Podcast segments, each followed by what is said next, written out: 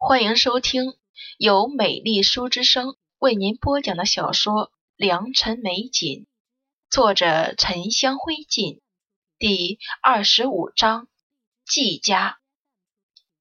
锦朝找了罗永平过来，吩咐他准备给外祖母的东西，要几匹颜色庄重的素缎织布，是青居阁的最好。还有几整盒的松仁粽子糖、琥珀糖、葱糖，另外还要准备一把长命金锁。三表哥的嫡子也快满一岁了，正好送给孩子做见面礼。罗永平应下来，一天之后置办的东西就到了，都装在红漆梨花木的盒子里，十分精致。顾锦荣却不太愿意和他一起回去，和季时说：“我还有功课没做。先生说描摹状物要写一篇与格物致知论相同观点的文章。”锦朝正在旁边，头也不抬的问他：“是八股之意吗？”顾锦荣紧抿着嘴唇，方才点了点头。锦朝便说。你才十一岁，周先生就已经让你写八股了？你通读四书了吗？顾锦荣一时没话说了。这不过是他找的由头，他现在可还不能写八股之意的。没想到顾锦朝还真的懂这些。见顾锦荣不再说话，季氏就暗叹了口气。顾锦荣也没办法。让清修帮他收拾了香笼，跟着顾锦朝坐上另一辆青尾马车，嘚嘚的往季家去。季家所在的通州山河县与世安路程较远，锦朝只带了青仆和彩服，父亲派了一大帮的护院婆子跟着他们，一行人浩浩荡荡到了通州地界儿。外祖母早派了人在官道上等着他们。锦朝早就给了外祖母书信，说要回来。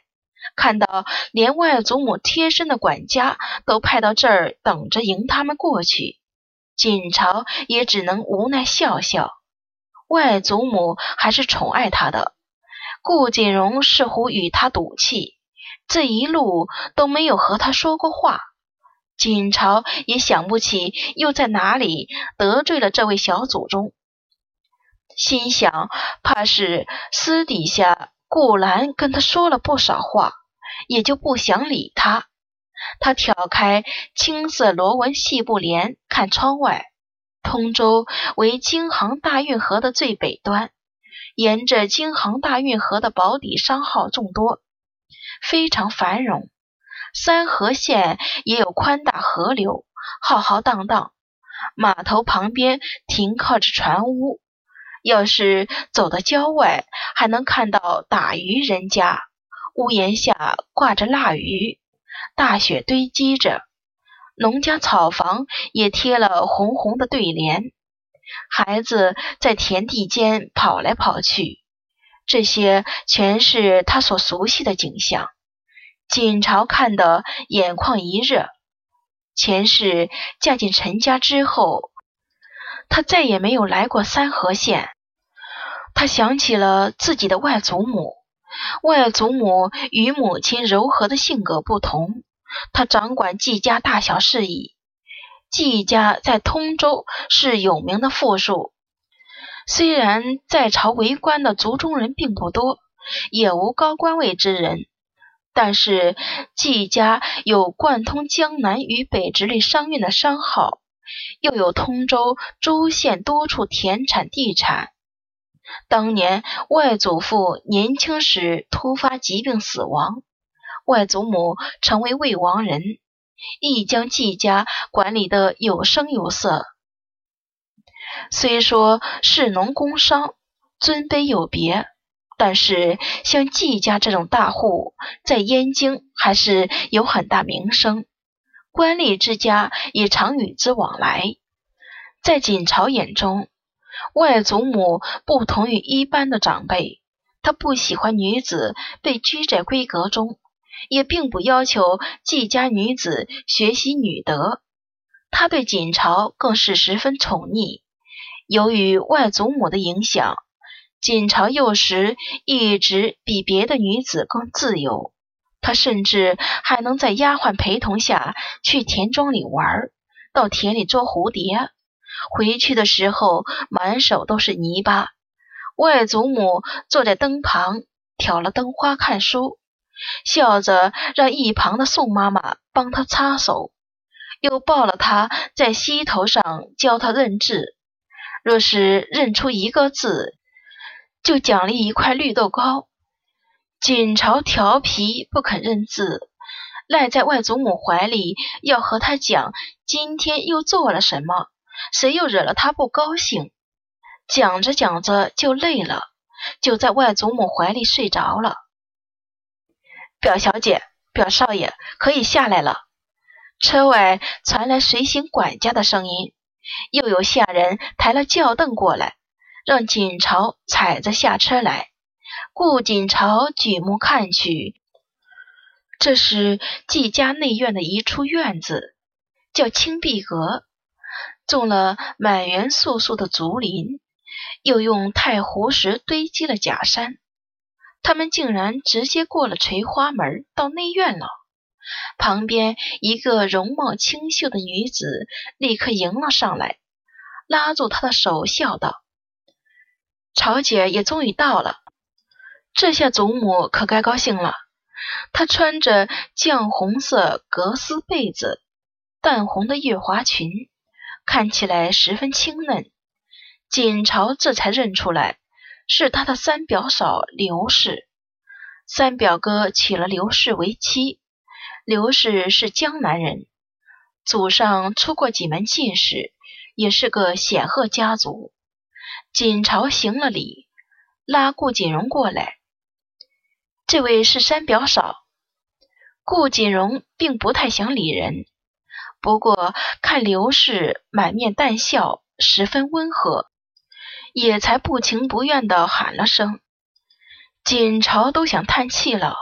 放开顾锦荣的衣袖，不再理他，挽了刘氏的手，边走边说话。三表嫂竟然还亲自来接我们。我算着陈哥也快周岁了，不知道长胖没有，可要抓周了。刘氏两年前才嫁过来，一年就生了嫡子，也是有福气的。笑着拍拍顾锦朝的手，不麻烦。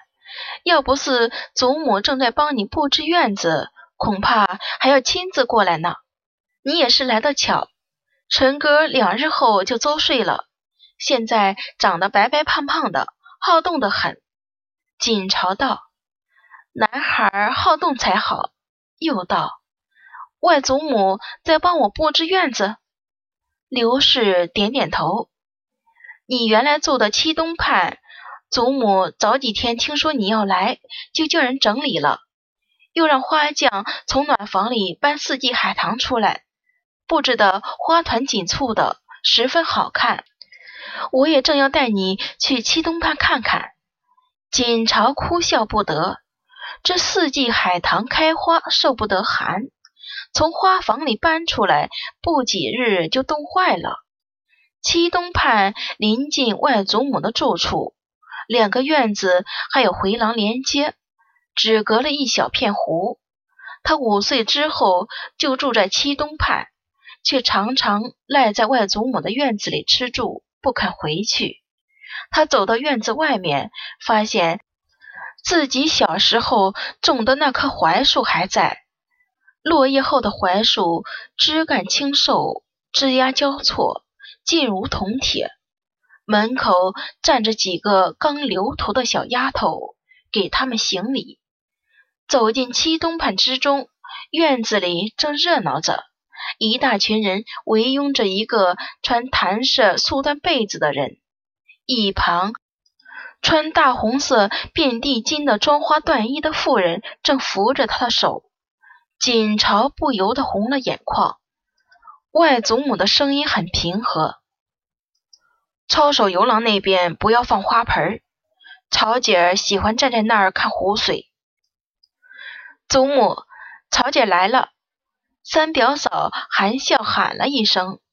外祖母转过头，还是锦朝记忆中的样子，端正的脸，看起来十分严肃，甚至会给人严厉的感觉。锦朝似乎又想起那年清明阴沉，他一个人跪在外祖母坟前哭，纸钱的灰烬飘得满天都是的场景。外祖母的娘家是扬州吴家，祖上出过好几任都转运盐使，富庶一方。曹姐儿，外祖母向他走过来。脸上带着微笑，脚步甚至有些快。外祖母大半年没看到你，怎么又长高了？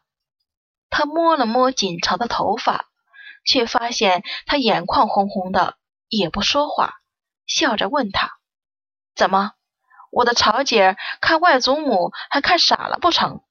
是不是这一路太累了？”和母亲说一样的话。顾锦朝吸了口气，笑着回答外祖母：“我只是太想您了。”顾锦荣站在他身后，也向季无事问安。季无事看着他，不住点头。荣哥长得真快，样子像你父亲，性子也比以前沉稳了。季无事笑着说：“你小的时候。”每次见到我都会被吓哭。顾锦荣笑了笑，他当然不记得这些事了。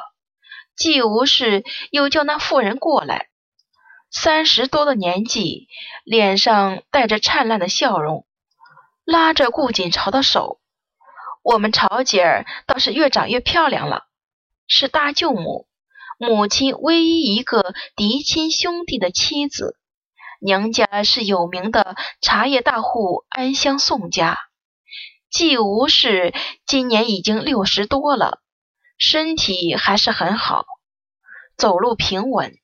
要是有人第一次见他，肯定是以为他是个非常严厉的人。其实外祖母带孩子都是十分慈爱的。锦朝拉着他的手。外祖母早年刚管季家的时候，事事亲力亲为，还常下田庄地头。这一双手磨得十分粗糙，但是却令他格外安心。季无事吩咐一旁的管家准备锦朝爱吃的菜，把上次二爷去苏州带回来的四三炉清蒸了，再从地窖里取黄芽菜，做醋溜黄芽菜。还有红烧兔头、冬笋火腿、制蛤蜊、烧鹿肉。他垂手细想，又说：“加一盏雪莲炖乳鸽。”锦长忙拉住他的手：“外祖母，太多了些，光是那道四三炉就够费心的了。”季无事笑笑：“你难得来，都是些你喜欢吃的。”又转头问锦荣。还不知道我们荣哥喜欢吃什么？你姐姐喜欢吃清蒸四塞炉。你二舅每次去苏州，总要带一些回来。顾锦荣道：“我并没有特别喜好的，心里却微微一动。